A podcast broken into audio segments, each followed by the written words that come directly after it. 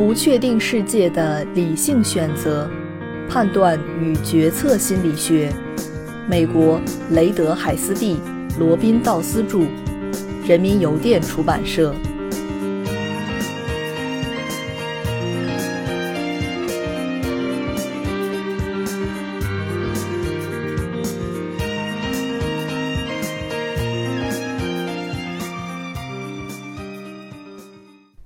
第八章第九节：统计决策理论。我们对不确定条件下估计和判断的讨论，引出了一个重要的理论性和现实性问题：我们应该如何利用判断来决定是否采取行动？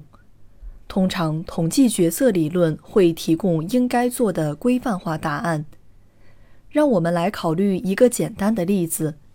一位医生评估病人患有严重疾病的概率，并决定是否手术。图八点八是描述这一情境的散点图，表征了很多相似患者接受这种判断的情形。这种呈现方式可以总结数百万个决定，其关键问题是：多高的概率才能促使我们必须采取行动？接受或拒绝，投资或不投资？进入或退出，转手或不转手，报复或不报复等等。我必须采取行动吗？这一问题的答案基于这些概率，以及你对四种可能结果中的每一种到底有多重视。进一步讲，如果我们知道该如何评价结果，我们就可以退回来计算一个规定行动与否的概率阈限，以便获得最大化价值。图八点八给四种可能的判断结果赋予了广为人知的称谓：一、击中或正确肯定，意味着正确判断出目标条件，如正确判断了癌症事件；二、未击中或错误否定，意味着错误地做出患者没有患病的判断；三、虚假警报或错误肯定。意味着错误做出患者患病的判断。四、正确拒绝或正确否定，意味着正确判断出患者没有患病。从散点图中立即可得到的一个发现是，我们通过改变是否决定要做手术的预线，就能够控制多种判断结果出现的比率。比如，如果我们将手术预线设为当判断患癌症概率是零点六时，我们看到十五例击中，但也有十五例未击中。但我们的代价是较多的虚假警报。如果我们将预线降低到当判断患癌症的概率为零点五时，我们会提高击中至二十例，减少未击中到十例，但代价是更多的虚假警报。似乎很多政策讨论都忽视了非常重要的一点。很多时候，仔细考虑我们重视什么，最想避免哪种错误，就能提高决策水平。我们通常无法提高诊断或其他判断的准确率，但我们却能权衡两种错误。如果未击中的代价更高，我们可以降低决策预线，以便减少未击中。如果虚假警报是更严重的问题，我们就可以提高决策预线，以减少虚假警报。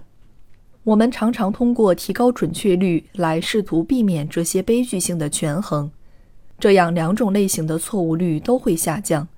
因此，这就是为何我们每年花费数十亿美元来提高医疗、军事、金融和气象预报的准确性的原因所在。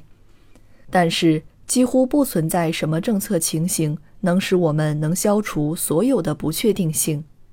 在大多数情况下，我们必须认识到，我们总面临着权衡和取舍，必须明智地讨论我们看重什么，再据其设定决策预线。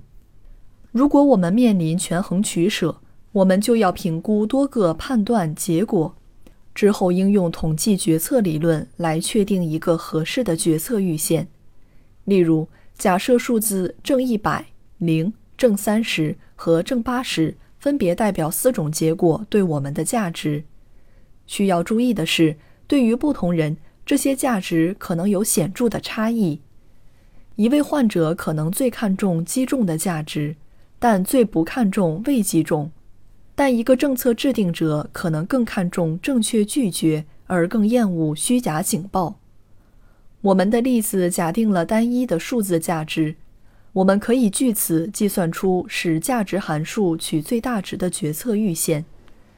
在这个例子中，当设置决策阈限患癌症的概率接近零点五五时。取得最大化的总体价值。于是，在很多实际情境中，我们应该更努力地思考价值，而非准确率。但决定价值是一个复杂的过程，即便只涉及一个决策者。这是因为日常选项经常是多属性且多目的的。我们在进行组织或社会政策分析时，必须综合分析具有不同个人价值取向的利益相关者。这样任务就会更加令人畏惧。然而，这些困难不应该成为我们更努力、更系统的思考的阻碍。我们应当从不同角度思考那些无法避免的权衡取舍。